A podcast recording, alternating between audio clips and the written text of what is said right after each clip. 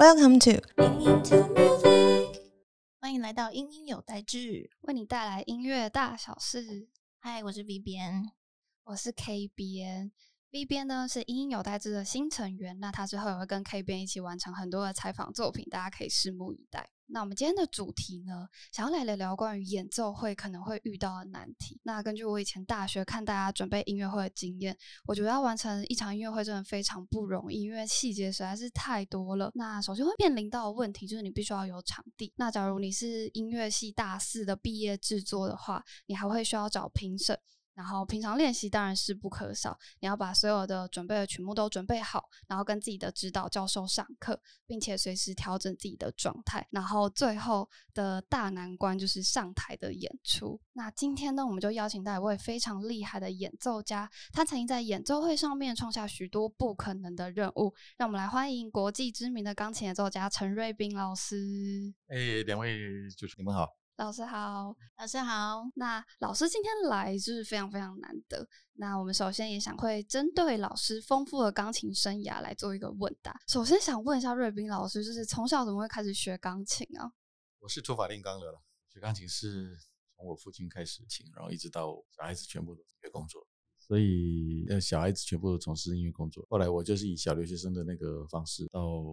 维纳去念书。呃，我我很高兴我可以去。奥地利维也纳这个地方啊，因为我走遍全世界，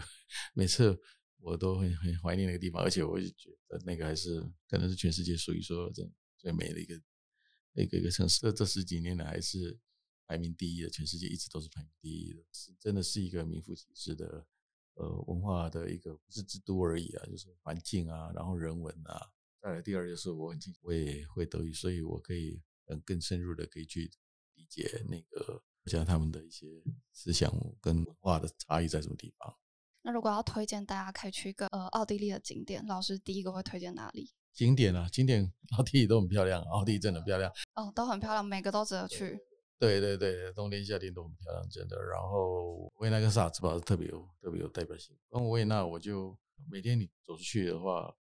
因为坐车很方便啊，交通什么都很方便，去到哪里走到哪里，很多地方。也许分不清是游客或者是当地人，因为大家都带着蛮愉悦的心情。V B，你有去过奥地利吗？没有诶，但我有看过很多报道，就是说，嗯，旅游上好像还蛮推荐的。然后有看到老师说，好像十几岁的时候就已经只身闯天下，那么远，就是一个小留学生跑到奥地利，就觉得说好羡慕哦，但是又觉得说很有挑战。那老师有没有曾经在那边遇到什么样印象深刻的学习事情？因为像刚刚 V 边提到，其实是一件很有挑战性的事。呃，挑战性当然是第一，这要学一个完全你在台湾没没听过的语言，德语啊，就是说我以我那个时代了没听过了，因为我尤其我在南部。那第二，我又不是科班出身的，再就是我父母亲从来就没有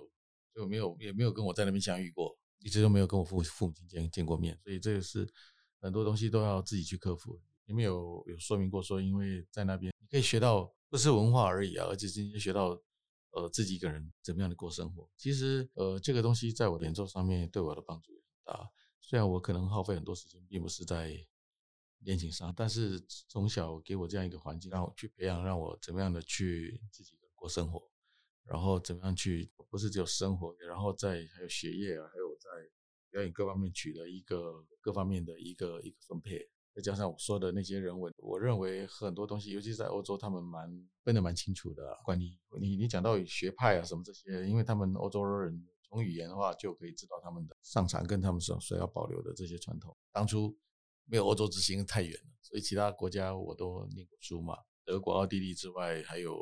法国、英国的学校我都念过。不管是表演啦、比赛啦、呃念书啦，火车可以到的地方，我我都做了。还好，也火车也方便，所以到每个国家去，文化不一样，语言不一样，多多少少都还要去理解一下。有时候到东欧，大家文化我，当然我是会讲，但多少我我会我会大概知道一些，就知道他们的文化差异在什么地方。等于说，老师是非常透彻的完成了一趟就是音乐学习之旅，不止待在奥地利，然后也到处都走过。听起来老师就是在那边留学的时候，受到了很多欧洲传统文化的熏陶。嗯，想请老师可不可以跟我们分享一下，说那在那边受到传统文化熏陶之后，在全世界，包含亚洲啊，是怎么样去推广您认为最正统的钢琴演奏呢？在维也纳奥地利，他们就非常注重这个传统啊，学的，不管你弹巴哈，不管你弹贝多芬呐，呃，这些东西是有自己的创意没错，但是绝对不能离开那个框架，让写什么东西，然后他以什么样的道理、什么样的理论难做这些东西，这是非常非常的严格，所以这种东西我们分辨得很清楚。在在那个人文环境之下，自然而然很多的东西，不管是学音、学钢琴、学什么，所以呃是非常的严谨。每一个作曲家都能够演绎的很好。这个因为每个人都有他自己个性的存在嘛，那你要把每个作曲家要要演好，实在是很不容易的事情。对我就是很大挑战。不过还好，我就说我强调说，其实我很多东西我是从文化上去理解。因为那理论都几百年更久的时候传承下来的，所以是跑不掉的。很多的演奏家们都会遵循这样子理论方式，不是说只有用一个一套方法然后来演奏所有的作曲，或者说我今天要演奏贝多芬一样，我也是用这样的精神。跟跟跟理论，所以走到哪里必须要马上去跳脱，而而且那个不管我今天在哪一个国家表演，他们都听得出来这是传统正统的维也纳学派啦。虽然我不是专业的音乐人，但听老师的分享听起来，嗯，一个好的演出需要除了顾及技术面上面的东西，而且还要有情感面的，重点是要像老师一样，可以有一些对文化深刻的了解跟体会之后。把它将之演绎到你的表演当中。那既然老师提到二零二零年这件事情，那想请老师跟我们分享一下，您在二零二零年贝多芬两百五十周年的生日的那一周，举行了一个全世界唯一一场最大型纪念贝多芬的演出。对老师来说，这个贝多芬作品的意义会是什么？以及老师您觉得说，嗯，如果要去诠释贝多芬的作品，那需要有哪些关键的要素？这个有几点啊，比如说我在那个。两千年的时候，我在演奏，我只只差没有去 去申请金世纪录而已。因为因为在贝多芬出生那一周的时候，我刚好全世界那连德国都都停摆了，没办法表演。然后其实那一次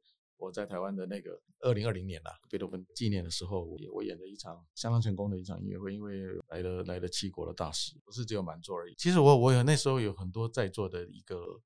呃，朋友或什么都从奥地利赶回来，他们都在奥奥地利五六十年。他们一听出来说，哦，这个真的是来自来自维也纳的声音。那我也是试图在那个时候去表演，不管是我今天只是换一个舞台在在台北而已，但是我把最传统的维也纳演绎方式，包括理论，包括在演奏时候，不是只有在，不是只有音符，不是手指头都动，而是都动。我觉得这是以我现在的年龄已经不会是问题。要弹弹奏呃没错音，这个也没什么问题。所以这个问题是说，怎么让？观众可以分辨得出，说这个是来自于我所学习到的、我所接触到的不一样的文化在哪里，然后我用什么方式把它呈现出来，让观众可以很深刻的去感动，呃，去理解。我今天谈的贝多芬不是照不谈而已，然后他让人家感动的地方在什么地方？哦，那我表演，我用什么样的方式表达出来？那表达出来的东西不是随随便便的，说只有热情而已啊，就是情感力也不是这样而已，而是说基于什么样的论调还有理论。弹出来的，其实我弹得非常清楚。事实上，我是真的很很照乐谱的一个贝多芬所写的一个东西，清清楚楚的把它弹出来。但是很多人手指手指头弹出来而已啊，那那是不够，因为手指头那那那是停留在十几十几岁阶段而已。那我现在弹弹奏出来，不是只有手指头在在跑而已，而是甚至说快手指头跑之后，然后尤其在慢乐章的时候，怎么可以去中文讲扩人心弦好，扩人心弦好不是凭空讲啊，尤其用音乐来弹的时候，你要在两几个座位。满满场两千人的时候，让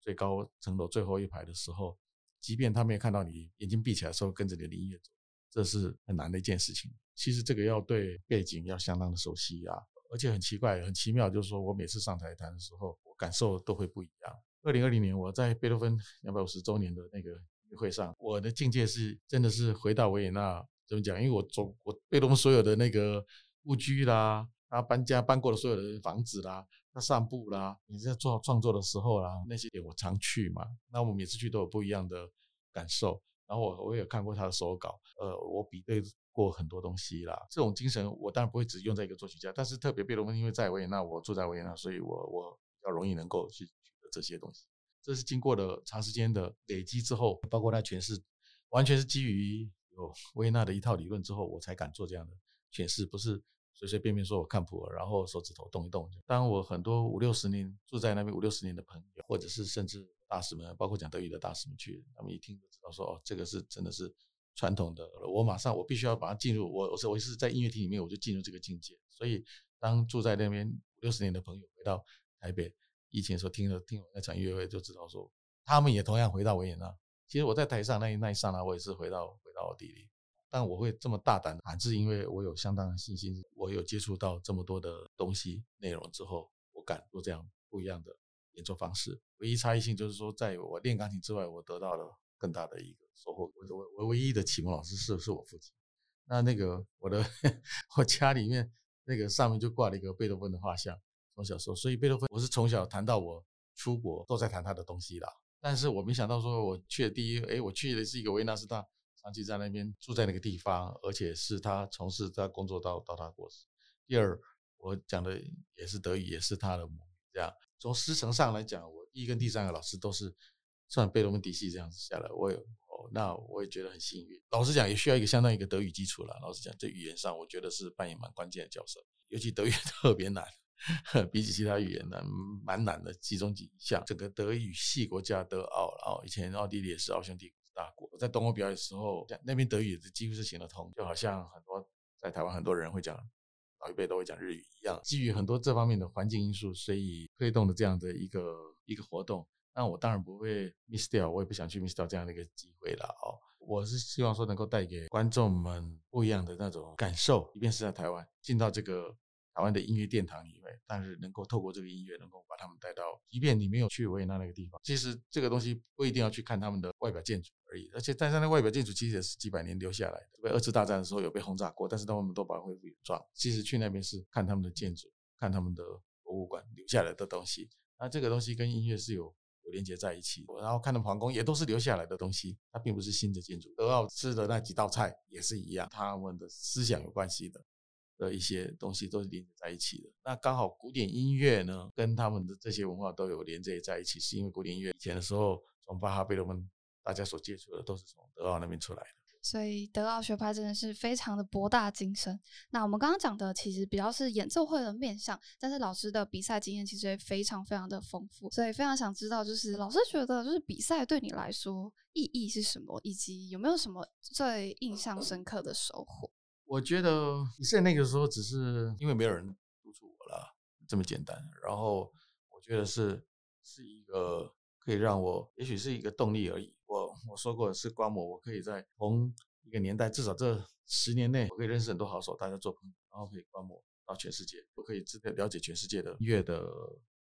状况就是透过比赛的，比赛是这样子了。然后比赛对我的意义，就是因为当初那个网络也不是很很方便啊。哦，觉得最大的意义就是我可以透过比赛，至少可以理解这前十年阶段所有各方面的好手啊，他们的表现哦。然后这个对我的帮助很大，大家做朋友互相讨论，我觉得蛮好的。我的总结是说，其实我那时候就有这个想法了，也不是现在，就是说你比赛你去在乎名次是很笨的一件事情，非常非常笨的一件事情。因为为什么呢？这个有太多那个比赛的得得奖者，在前几个比赛都是第一轮下来的，常常这样子的。他得了一个比赛冠军，然后前几我常常说那个时候还有第二比赛有很多的的因素在的哦，呃。想大家想尽各种办法，还有包括很多这种国家、国家还有政治方面的这种操作。所以呢，呃，那个比赛本来就是一个，尤其是音乐比赛，不要把自己就界定说，好像说，我认为是有尽力就好了。OK，因为呃，我说过最重要的收获是，你可以看到好手各方面，可以为这是你一个最大一个动力跟进步的因素，然后你收获到很多，然后。呃，在尤其世界，我指的是这个国际性的比赛，因为很其实，呃，很多很多东西背后都有很多不一样的因素，你很难，你很你这个这个是你不可操控的因素。我认为呢，每个人每个参赛者都是每天都练得相当辛苦的，那比赛里面也是很残酷。我也我亲自己经历，很多选手们，他们他们也是没入围的时候也是非常伤心，然后。即便我认为我我都觉得很难过，我真的看过很多这样的例子。比赛只是一个运气好了，你你得到名次了，有一点有一个途径这样而已。真正收获是长期的，你在舞台上，然后你透过比赛，我说的，除了经过了一个比较良性的竞争之外呢，你可以看到很多好手，然后大家大家有有一个呃互相去鼓励这样一个机会，在教导呃。后辈在参赛的时候，第一句话我一定去问他，我不会问他说那个说你准备好了吗？你有没有信心吗？因为我觉得这个就是这是不不不需要去问这个东西，因为比赛本来就不是操控在自己，我不必要去问这个。但是我只有问一个东西：你这个比赛成绩，你要是绝不理想啊，你有没有这个勇气再去参加第二次、第二个别的比赛？我我只问这个。然后呢，请你回去想一想，觉得说，哎，你有信心可以，那么你你好，你去比。因为我自己也也也也经历过，比如说，呃，我在前一个比赛，我我的名次在一个参赛者的后面。然后隔一个星期之后，我在别的比赛碰到他，我赢他了。哦，啊，才一个星期的的的那个，只不过是因为下面评审不一样而已啊。然后地点稍微换一个地方而已啊。一个星期内我就发生在我自己身上就发生这种事情了嘛。所以把比赛把名次看得重要，但是不止不健康，而且非常笨的事情。然后呢，他这个反而会让会是一种阻力。我觉得比赛不应该是这种想法，应该是说比赛怎么让你。可以有更大的动力去让自己求进步。通常呢，而且你你比赛，在我看来，在国际比赛，通常那个很多很多好手，我在大比赛里面我都晋级了。可是，在别的比赛的，法克莱本啦、利兹啦，哪里的什么大比赛，第一轮就全部让你下去了啊！所以呢，第一这个大家心心知肚明就好了哦。就是很多好手第一轮第一轮下去了，然后然后就就这个让一些特定的人进去后面就比较。好好处理了，反正大家都知道事情，所以那个这个，那我看着大家也有的很生气了啊。那那你又怎么样？那那你就是再去尝试别的比赛。就我讲的，我一个礼拜里，我我我可以发生很很很大的变化。所以这是我给给大家最最直接的一个一一种一种定义跟鼓励。你无法改变外在因素，但是你可以试着调试自己的内心。而且最重要的是，大家就是演奏生涯都还很长，不要因为一次的失败就就此堕落。好，那非常谢谢，就是老师跟我们聊到不止他的学习历程，以及关于比赛很丰富的一个经验。那紧接着想要在。呃，让时光倒流，让我们更回到演奏会的地方。首先是我觉得老师真的很厉害，就是在演奏会上面创下了很多第一的记录。那站在许多世界舞台表演过后，有没有哪一次演出是让老师觉得最印象深刻，想要分享给听众的？啊，比如说我最近除了呃在那个正规的古典演奏方面的时候，我我也做过很多改编的了哦。然后我也有除了推广自己的这个华人。作曲家，因为因为因为我自己做过很多跨界东西了，OK，呃，不管是改编的啦，不管是跟传统乐器的啦，哦，那我自己也也有也有组一个团，然后我也有把它带到呃美国各大表演艺术中心去表演，然后很多很多报评，洛杉矶时报、芝加哥论坛报什么 CNN 啊，都有首页的报道哦，然后然后都都相当的成功，那这些东西等于是说我。接触到不同的元素了哦，然后还有包括，我可以先讲个例子啦，比如说在呃，也是在疫情的时候，在二零二零年嘛哦，那个时候在那种比较特殊的一个一个场景，是在二零二零年八月二十五日，我在呃台中在大东文化中心有一场那个也是跨界，但那个跨界比较特殊，就是说我自己拿了有。客家的啦，然后还有广东的啦，还有日本的很多的这种元素，我做一些改编。那我做一些改编的有几个意义，呃，在于说是因为素材的关系，然后再来就是因为呃，它的特意也不是放在一个都会东东呃的一个地区，但是反而因为不一样听众，然后我的改编是用，就是因为我学习的过程呢，我的老师老师是拉赫曼尼诺夫的同班同学嘛。然后，那在作曲上面上，他们老师教给我们的不是只有表演而已，也教给我很多呃作曲的概念哦。然后对乐曲的诠诠释，那我只是现在把那个不同的元素，还有包括什么 co-play 的啦，那个酷玩的东西，我都拿来也拿来做改编。那这个我相信了哦，在八月呃二二二零二二零吧，对吧？啊，对疫情八月二十五日，然后在台中的大东文化中心那一场就是这样子，就是一个。改编完之后，然后呃得到不，因为是在座是观众，你你不应该去分呃分说，哎，他这个人只只只懂听贝多芬的，不是这样子嘛？只要是音乐让他感动了，他们都会是你的观众。那么呢，那因为在这样的话，你你带给观众不一样的一个呃感受 inspiration，所以呢是一个一个非常成功，成功到说不好意思说，就是说呃，其实那个时候包括跟合作的的科长都都很高兴，然后到最后所有的人都都连制作人、主持人全部都都离离开了啊，就我跟我的助理两个人在后台整理的时候呢，突然来了一个人，台中的市长卢秀燕单独到后台来，他单独的全部人走掉了，只有他跟两个人单独到后台来跟我恭喜跟我交流，他是留到最后，而且呃我是不能下去，所以我是目送跟他下下楼的，所以我知道说所有人走掉，只有他一个人留到最后，那就表示说这个音乐会我并没有。我是把我是刻意把它塑造成一个，因为有不一样的观众族群嘛，并不是只有古典音乐的观众族群，而包括很多里长的参与，就是因为他们是平常也也不一定是真的是进音乐厅，但是在那个场合时候，他们来的时候，他们听得很高兴。我知道说观众不一样，那他但是这些观众这些东西透过我不同的跨界的改编之后，我植入了不一样的素材之后呢，让他们对音乐不一样的认识跟理解。那我相信这些都是也是一个呃，可以让台湾有更多进音乐厅的这个动机了哦。那所以呢，这是一个合作让大家非常愉快的。我这举个例子哦，合作上大家非常愉快的一场音乐会。其实跨界的最重要的因素，就是因为我的师承哦，我的老师教给我的。呃，第一，我老师呢是一个大演奏家，前一世纪。因为他跟卡拉扬录了不不少唱片，然后他也自己很传奇，但是他教我们真的是因材施教，他也不会呃完全按照说一套什么东西的哦，完全是他给你的一个也是一个概念，然后会让我完全学习到的，不会说只是技术哦。那技术当然不用讲了，他是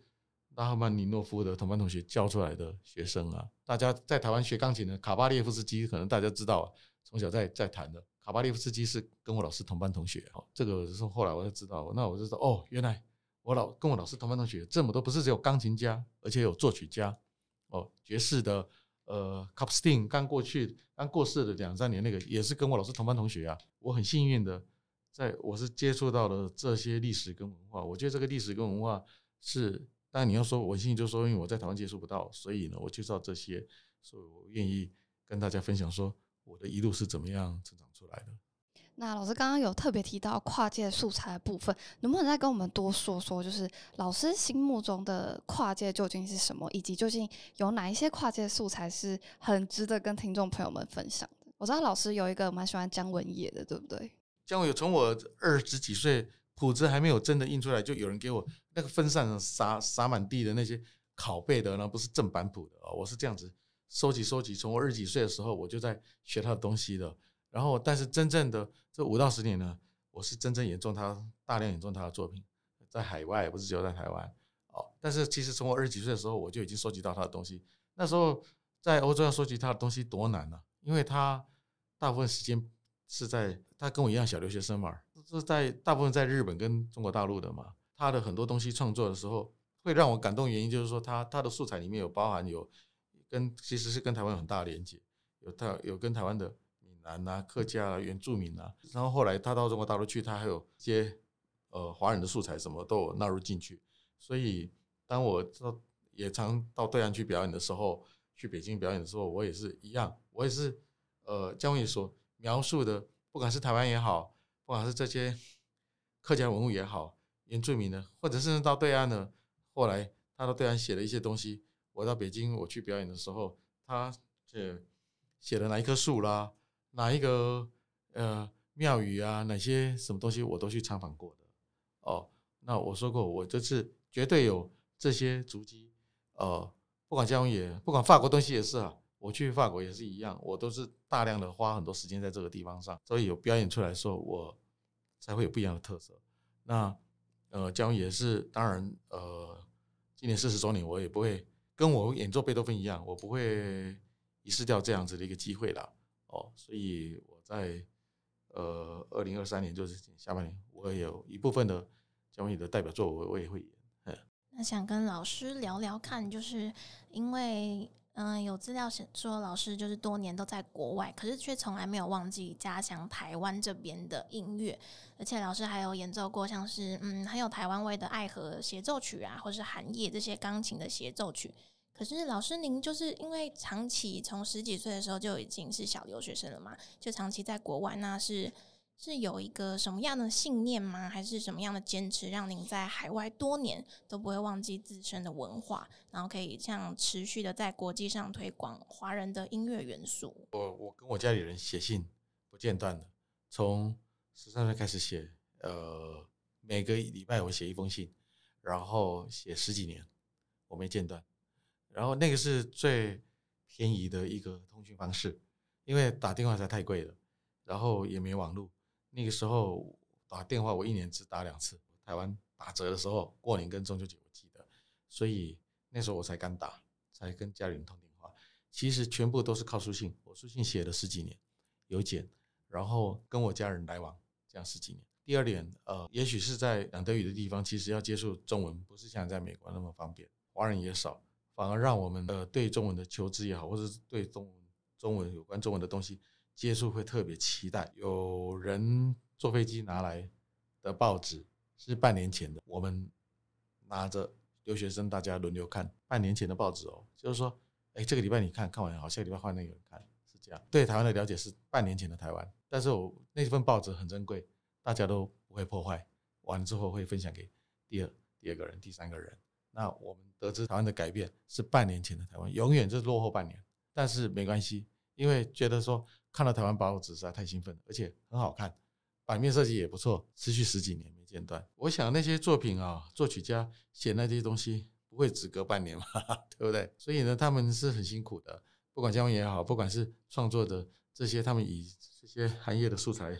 客家素材，这些都是二次大战啊，或者更早的他们移民过来的啊，那些故事都不知道是五十年、七八十年、一百年哦，以前的东西，我这半年算什么，对不对？虽然我跟我家里人是十年没见面，那那也是不容易的，就是不容易。包括说，可能我家人不知道我念什么学校。说实在的，我为什么我维纳这种学校，我还要去德国念书？哎，我家里人都不知道。大概几年前才告诉他说：“你知道为什么我还会念第二个学校、第三个学校吗？知道为什么我还要去去？”毕业吗？哦，动机在哪里？原因在哪里？我家人都不知道。嗯，我家人其实就是说，十三岁之后就不知道我在做什么了啦，可以这么讲。就十三岁之后都是说过，就是可能是呃我要的工作或者我要走的方向，或者是 这些都是从我的 经验累积出来，我自己肯定是说我自己负负成败了。哦，我自己做的决定，哦，家人并都完全完全状况外了。哎，那所以呢？这个这个带给我最大的一个决定性的这些每一条道路呢，就是第一，我非常客观的学习到、接触到很多西方的文化、西方人的想法，他们的想法也许跟我们呃华人不太一样。那毕竟古典音乐是西方人的东西了哦，我会知道他们为什么会来做这这一类，让他们不间断的几百年、上千年的这种音乐是怎么样流传下来的，意义在哪里？第二，呃，我在比赛里，我从来没有把那个东西当成是一个呃对我自己认知或肯定的一个标准哦，因为这个大家都知道的事情了。赛，所以我从比赛里面我认识到好朋友，我认识到呃意义真正的意义，我认识到台上上台的一个给我的锻炼在什么地方哦。我认为这个比比什么的意义来的重要。那么呢？这个也是一种带给我一种勇气，让我对于，然后对于接下来，我认为说，既然西方人这么，他们对音乐传统这么的重视，大家今天讲什么 德奥什么学派啦，俄罗斯学派啦，讲来讲去还不是他们自己的传统，不是吗？那这样的话，自我们自己就要有对自己这一块呃土地也好，文化也好的一个认知，所以我才会开始去跨界去呃。等于说是寻找自己的文化，所以我才会去，所以我寻找到自己说不是只有西乐而已，我寻找传统乐器中乐哦，他们对文化的表达又是怎么样的文的表达模式？这跟西方人在演奏中乐又不一样啊。但是这个有一个帮助，等于是我回头来，我作为一个黑头发黑头发的人，我又重新怎么样的去等一下去诠释西方文化，让等于他们讲说很大陆人讲地道，我们讲道地的一样啊，就是这样子，这个东西能得到他们。认同，那那个认同，我只知道说你不是只有语言讲得通而已哦，你要让他到认认同，就说你怎么 弹莫扎特，让他不会觉得说，哎，你身上流的是不是金头发的学艺哦？哦，我我用什么样的角度让他们得到他们的认同啊？这尤其是我要在 莫扎特的地方演奏莫扎特、贝多芬，在言谈上的时候呢，我就都有发现的。从我小时候我就有发现，他们有这样的一个呃非常的认同跟主观。那这个文化上来讲，要得到他们的认同是不容易的，所以绝对不是指头上的认同，绝对不是钢琴上那边跑来跑去的认同，而是你对。他们文化的理解度到什么程度？回头想这个，我才觉得说，这个我对呃自己文化的认同跟推动是很重要。我不知道其他音乐家怎么想了哦。OK，那这个呃会是我的生活的 life 一人生里面占一个非常大的比重。嗯，了解老师对于那个故乡啊、故土这边浓烈的情感，还有强烈的文化认同，也就是。让让人觉得很感动啊！我自己听起来，那老师好像在二零一六年有创立了一个天籁之音的合奏团，可以跟我们多分享一下这一块吗？这个合奏团呃本身做的东西就是我们就都经过改编。那第一个这个概念就是西乐跟中乐合并在一起的，这个当然西方人不会这么做啦，因为他们对中乐的这个传统乐器结构也不是那么理解哦。那我当然讲中文的，我能够比较能够去。理解这方面，而且我跟很多乐手交流的非常愉快，所以我们自己也做很多改编，台湾的也好，华人元素也好，各方面的乐曲我们做很多改编。呃，不管在台湾室内、户外的各大艺术节，还有在北美很多的那个艺术中心也好，还是艺术中心开幕的时候，我们都去演过。然后很多的我们也做了一些，在美国也做了很多这些 charity 公益的东西。在洛杉矶时报，他的报道。不是这样写，他首页的报道是讲说，我们的演出这个性质在于说，我们很成功的去跨越了这个桥梁 bridge between 的那个呃主流跟非主流哦。那用什么东西去跨越连接？就是用音乐。那用音乐可以让主流跟所谓的亚裔的这个社社群啊，community community 哦，怎么去连接？那当然就是问一用一个大家都能够有共鸣。那在大家都有共鸣的，一定就是一个。华人的元素，但是我们用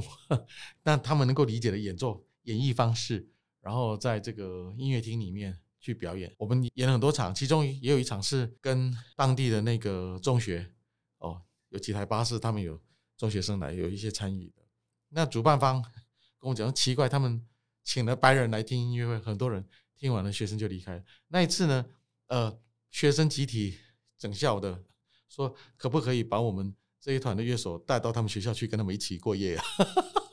他们听完还欲罢不能，还想要去理解，跟我们去交流。不管是音乐也好，不管是乐器也好，各方面当然不是 A B C 的英文，但是能够跟可以跟中学生去这样理解到这个程度。哦，他们觉得不可思议，他们自己请白人、美国人来都都没有人这种反应的。呃，我觉得音乐就是，我觉得说说音乐不要把它看得那么的严重，然后不要看的好像什么讲那些什么名词的这些东西啊，真正的意义在于什么样的方式能够。起共鸣，即便说在有限的语言状况之下，那么音乐可以比语言更先能够达到人跟人之间的一个连接。感谢，就是老师跟我们讲了很多，就是关于演出，然后关于音乐对自己的意义以及音乐可以带来的能量。那最后呢，想针对就是疫情期间做一个问答。听说老师就是在疫情期间，在没有政府的支持还有资源下，人度过了一段就是非常呃，应该说是演出期都还是蛮多的一个演奏生涯。就想问老师，那个时候是怎么度过那个时期的？我觉得表演呢，完完全全是按照那个合同在走的哦。还有包括第一就是欧洲很多的巡演，尤其跟乐团啊什么这些，就是在疫情前我都已经签约了。我没想到说欧欧洲人是这么的按照合同走的，让我很惊讶。他们也不会说疫情期间呃观众的参与多少呃来，而且呢每天在我即便在演出的时候，每天规定都不一样的，他们连都不知道，隔天上网才上上去看才知道这个法令的规定是怎么样。但是都有允许他们上去表演就是了。欧洲也是第一个最快走出来的，离开疫情的。呃，而且他们按照时程在走，文化上是这些也是按照时程走的。其实，在文化方面的话，他们按照时程走的方式是比台湾还来得快。然后再来就是那个我做不一样的跨界结合哦，这些对我来讲多少都有很大的帮助。再来呢，台湾的政府也并没有去针对疫情做所谓的给音乐家任何一个帮助，完全没有嘛。对，而且疫情来的。又又快又急，对音乐家是完全没有完全没有这任何的资源的，所以呃，我是很幸运的这样子的走过来的。今年的音乐会里头呢，姜文也的四十周年，我会愿意去推动，就是因为我认为这是能让大家去理解说，我们自己台湾对文化的重视是非常重要的，不是说只是以商演这样的方式而已。那我下半场我还会把这些作曲家的一个专家，包括肖邦啦、克里亚宾、达曼尼诺夫、克里亚宾、达曼尼诺夫这两个作曲家是我老师老师的同班同学了。我会把这些几个作曲家，东方西方跟钢琴最连结的、最有代表性的作曲家的代表作品，我会把它做一次的演出。那就是因为大家去理解说，钢琴这个乐器它可以发挥的，不是大家所听到的所谓的。耳熟能详的作品而已，而是这些作曲家们他们在当初那个年代，不管是姜文也好，不管是这些俄罗斯作曲家，他们离乡背景之后，钢琴是他们离不开的一个工具跟乐器，可以让他们谱写呃东西方不一样的文化，都可以用钢琴把它写出来。那老师刚刚提到的，就是您今年下半年好像十月份在台湾有一个国家音乐厅的一个钢琴演音乐会。那老师可不可以跟我们多分享一些这个音乐会呢？对，这十月份音乐会，我会把大家可以听到东西方不一样的元素了。东方就是有闽南、有客家哦，这些原住民的元素，大家都听得到。还有日记时代写的日本的这个。传统的间的，还有包括对岸的这些具有华人特色的元素。下半场呢，我会把肖邦的这种一些改编的，大家可能手机里面都有的肖邦的音乐哦，还有最有神秘感的，因为斯克里亚宾他写的东西很多，不管是特色的东西，或者是他的手受过伤嘛，他受过受伤中间的一个过程里面，他有谱写的最动人的音乐，还有他最神秘的音乐，他是所有这些现代音乐。印象派音乐的里面的影响最大的一个作曲家，他自己跟宗教啊、跟神秘最奇特的这些，怎么用音乐的去表达，不是只有技巧尖深而已，而是用一台钢琴怎么去做音乐跟色彩的音乐跟灯光啦。以他那个时代，他竟然可以用钢琴去把它写出来，真是太不可思议了。他是透过想象而已，他就有办法把它谱写出来。那这个对我们讲是很大一大挑战，不是手指头 跑来跑去而已，钢琴上变魔术。你怎么用一台钢琴去把它表演出来？还有包括拉赫曼尼诺夫写的这些，像是拿了当了配乐。还有我认为说，跳脱了疫情之后，大家怎么样能够重新回归到 正常生活？所以我会他改编了《爱之喜》，这个当然是那个 《爱之喜》克莱斯勒是奥地利的小提琴的作曲家，但是他怎么把奥地利传统的音乐，然后用钢琴更大的一个发挥，包括我们在马路上像。接人艺术这样子的一个欢乐的气氛，然后把钢琴做一个更不一样的发挥。我这个表达对我来讲是很多方面的挑挑战呐，啊，所以呢，我会我自己要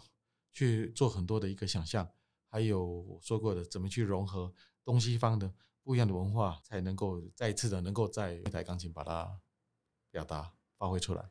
听起来真的是有非常丰富的演出内容，那也非常欢迎听众朋友，如果听到这一段想去听老师演奏的话，就是一定可以感受到很多关于钢琴音色的千变万化。那最后我想要问老师一个问题，就是这么久以来与音乐相伴扶持的您，就是觉得钢琴对你来说的意义究竟是什么？假如大大家有空的话，可以去我的网站了，而不是我的 FB 哦。是我网站，就是我老师对我讲那句话，给我的一个鼓励。我说过，我老师那么代表性的演奏家，他对我完完全全是一种鼓励。但是那个鼓励也不是什么爱的鼓励，他那个完完全全就是音乐本质上、文化上的一个鼓励。因为我老师本身就是一个，他这个经过五快五十岁，他有才有办法到西欧来表演的一个钢琴家，他怎么有办法有这样的意志力？他是我学习的对象，是一个偶像，不是只有在钢琴上的表演艺术而已。不是技术上，所以他是天才都出来的，技术能够超越他整个一世纪啊，大概 很难很很少。但是他所带给我的并不是技术，我跟他上课完完全全不是不是技术，他是一个文化的一个忠诚跟一个热诚，怎么样的在遭受很多的因素，包括政治因素之下，他怎么样的能够，他也没有什么比赛的命啊，但是他却却是俄罗斯他的前辈钢琴家。吉老师，吉老师说如果，他跟李希特加起来都没有没有他厉害，能够在同辈的钢琴家对这样一个钢琴家的肯定，这我觉得这是呃，我们也许是华人真的可以学习的地方，就是说真正最高端、最高端、最了不起的钢琴家，大家都一样那么了不起，可是他们大家怎么去推崇同行的一个钢琴家，这么样互相的照顾，这个我认为才是一个真正的几百年来的一个欧洲文化历久不衰，包括作曲、包括演绎，大家能够流传下来的。那这是呃，我认为我当学生到至今，我学到一个最大收获跟精神。好，那今天非常谢谢瑞斌老师今天来，不止分享了很多关于演奏表演的经验，然后包含文化上的传承以及老师对他的深远影响，相信都可以成为音乐学子们学琴过程当中很大的助力。大家当然也一定要支持老师的演出，那相关的链接也都会放在我们到时候 podcast 上架的文案下面。好，那今天这集就到这边喽，谢谢大家，感谢感谢感谢大家分享。